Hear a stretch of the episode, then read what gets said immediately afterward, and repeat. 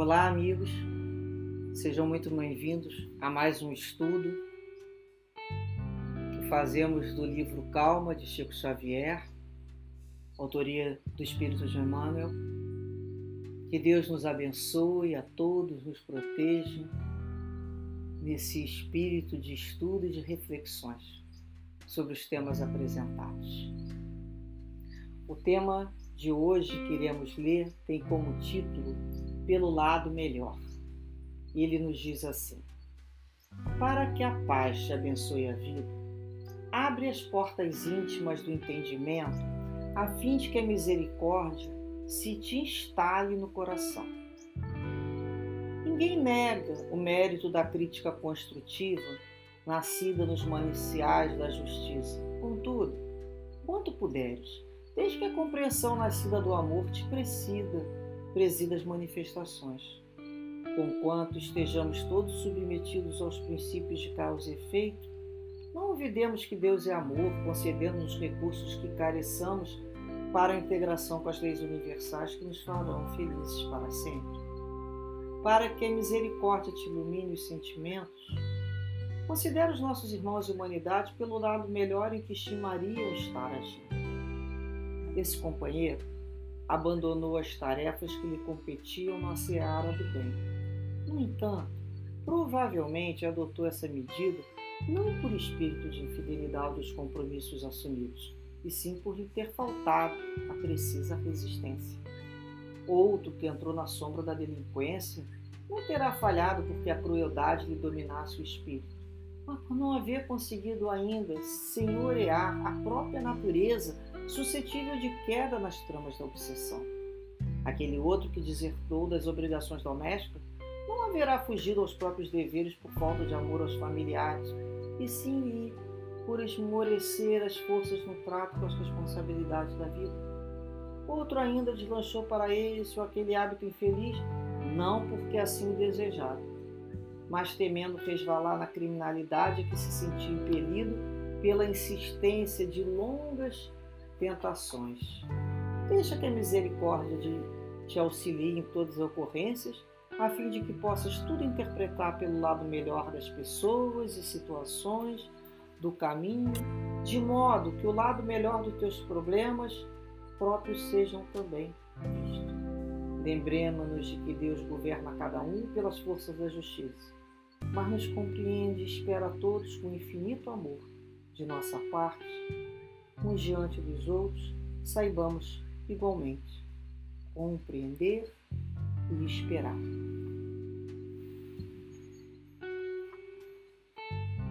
Mais uma vez, né, o nobre espírito nos convida a refletirmos sobre a necessidade da tolerância, da indulgência, de olharmos as situações, as pessoas pelo melhor ângulo.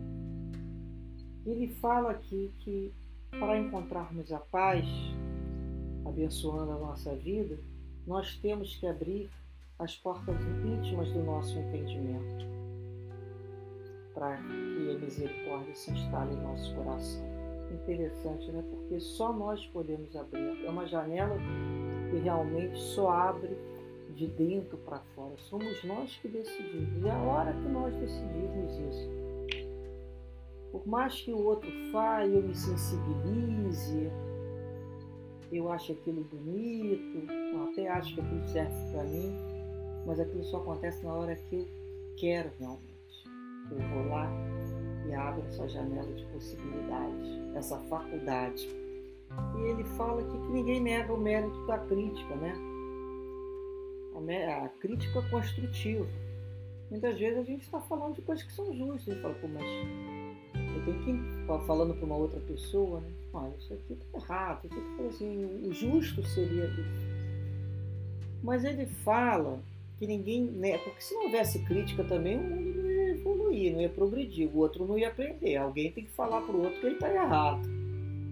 Mas muitas vezes, por um vício também, podemos dizer, de tudo queremos falar para o outro de nos colocarmos como deixa que eu vou lá e resolvo isso, deixa que eu vou lá e digo uma verdade para o outro, deixa que eu tenho meu sentimento de justiça aflorado.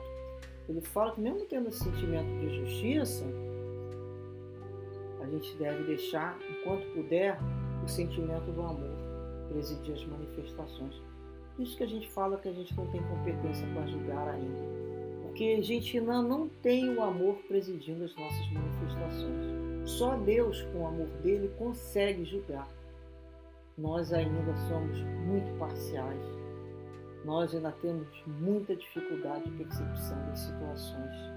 Por isso, é que em vez de ir na frente já falando, vamos vibrar. Porque muitas vezes a gente ainda não sabe ensinar o outro amorosamente. Não é o que se fala, é como se fala, que vibração estava em torno daquilo ali. É isso que nós temos que nos vigiar. Será que nós queríamos é, menosprezar, inferiorizar o outro para nos sentirmos mais elevados ou realmente queríamos ensinar o outro a fazer o certo?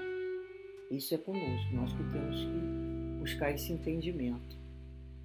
E ele fala, né? A gente sabe que estamos todos no princípio de causa e efeito não o vivemos, ou seja, não esquecemos que Deus é amor. Porque a gente pode dizer, né? Existe a justiça, né, na, na, na lei de Deus existe justiça. Justiça é a lei. Mas vamos ter que nos entender com a lei. Um dia defraudamos. Mas do lado da palavra lei, nós já podemos botar aquele sinalzinho assim, o um sinal de mais lei mais misericórdia. Porque Deus não é só a lei, Deus é misericórdia. Então, quando ele fala aqui, olha, que um companheiro que abandonou as tarefas que competiam numa determinada situação no bem, ele às vezes adotou aquela medida não por um espírito de infidelidade, ser infiel a um compromisso assumido, mas ele não teve resistência. É, é uma outra forma de ver. Não é questão de infidelidade, da traição. O outro não tem resistência ainda, às vezes, para suportar né, um compromisso. A gente começa a ver um outro lado. Ele tentou. O outro entrou na delinquência. Ele fala aqui, né? É, a delinquência, a gente vai lembrar da crueldade, mas às vezes é carência de vigilância a gente vai vendo que, que aquele outro que abandonou lá as obrigações domésticas, seus deveres, não foi às vezes por falta de amor, não. Ele não tem força, não tem resistência com a responsabilidade da vida. Isso é uma questão muito interessante, porque a resistência ela precisa ser conquistada, é conseguir resistir. Por isso que a gente vai sofrendo os embates da vida, para se fortalecer e dizer assim, não, eu tenho resistência para isso aqui, só que eu não vou cair por causa disso não. Você se mantém firme, porque senão é aquela folha seca cada hora muda de acordo com o vento, por um lado e para o outro. São as pessoas que não têm essa resistência. Então a gente vai compreendendo a necessidade de sermos mais firmes, ter espírito de continuidade. Isso é muito importante. Ele fala aqui que às vezes o outro foi para um, foi para um, voltou um hábito infeliz, não porque desejasse, mas ele estava ainda né, com a insistência de longas tentações. É interessante isso. Às vezes a insistência, né, a gente começa a ver com mais maturidade que é, existe a tentação, existe a influência, mas não existe nada que seja irresistível. Quando a gente tem vontade de determinação, aquele ciclo termina. É quando eu desejo, é quando eu abro a porta. Mas eu também tenho que entender que o outro vai ter uma outra dificuldade. Que às vezes o outro não chegou esse tempo, mas vai chegar. Claro que vai chegar. Está todo mundo caminhando. Então aquele companheiro que às vezes a gente fala, poxa, mas ele abandonou a família. Às vezes se tem quantas vezes teve vontade de abandonar uma situação? nas nossas vidas. Nós também passamos por desejo de abandonar algumas obrigações, algumas responsabilidades. Pode não ser no âmbito de família, mas pode ter sido no âmbito de trabalho, de estudo, de cooperação. Mas a gente lembra que a gente tem sentimento de dever. A gente não reencarna lá para fazer só o que quer. A gente reencarna já para fazer o que tem que ser feito. Então a gente começa a, a a observar os nossos instintos e educá-los com a razão, com a luz que nós já conseguimos, né?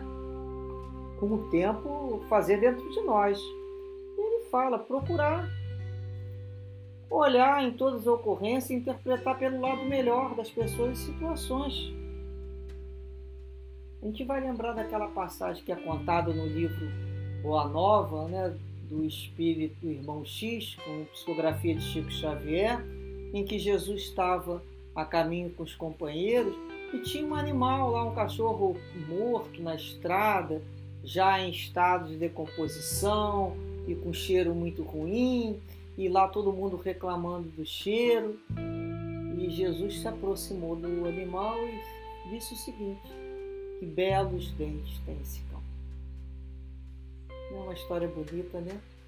Para a gente pensar assim: é conseguir vir o lado bom, encontrar aquela estrelinha solitária no céu, naqueles dias, naquela noite, ainda está toda nublada é reparar a rosa ao invés dos seus espinhos, é conseguir reparar no outro que sofre um espírito corajoso que aceitou reencarnar para resolver as suas situações lei, com a sua própria consciência.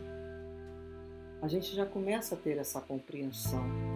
E ao final ele fala para a gente nunca esquecer que Deus nos governa pela força de justiça, mas compreende espera com infinito de amor e que nos cabe assim agir com os outros, compreendendo esperando, porque nós sabemos da justiça de Deus. A nossa consciência já nos assinala quanto nós infringimos as leis de Deus e devemos repará-la. Não mais no sentido da dor, mas por compreensão do dever daquilo que deve ser feito, pelo entendimento do amor, pelo entendimento de restaurar a paz que algum dia podemos ter desorganizado ao nosso redor. E dessa maneira, então, companheiros, possamos viver com as bênçãos de Deus, do Cristo, observando a vida pelo seu lado melhor. Sempre os olhos melhor isso é um treino. Se recebermos um tomate estragado, vamos abrir esse tomate e separar as sementes que estão boas para serem plantadas. Vamos saber aproveitar. De tudo, sempre se tem algo luminoso para se aproveitar. Que tenhamos esses olhos de ver e esse coração para sentir o bem. Muita paz a todos Fiquem com Jesus e Deus vos abençoe sempre. Muita paz.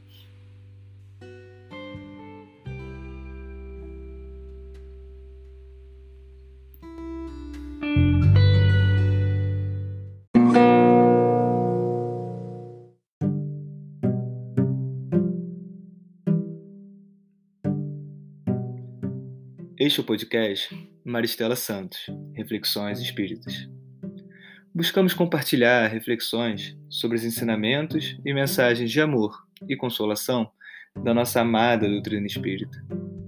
Nessa primeira temporada, no meio de uma pandemia, escolhemos especialmente o tema Reflexões sobre o livro Calma, psicografado por Chico Xavier a partir das mensagens de esperança enviadas pelo Espírito Emmanuel.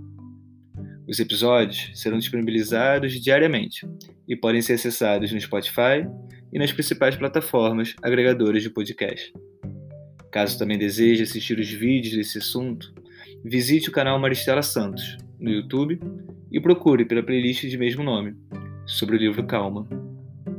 Compartilhe conosco suas reflexões por meio das nossas redes sociais no Facebook e no Instagram, cujos links estão na descrição. Esperamos que esses episódios possam te fazer companhia nesse período tão difícil das nossas vidas em 2020. Até o próximo episódio. De calma.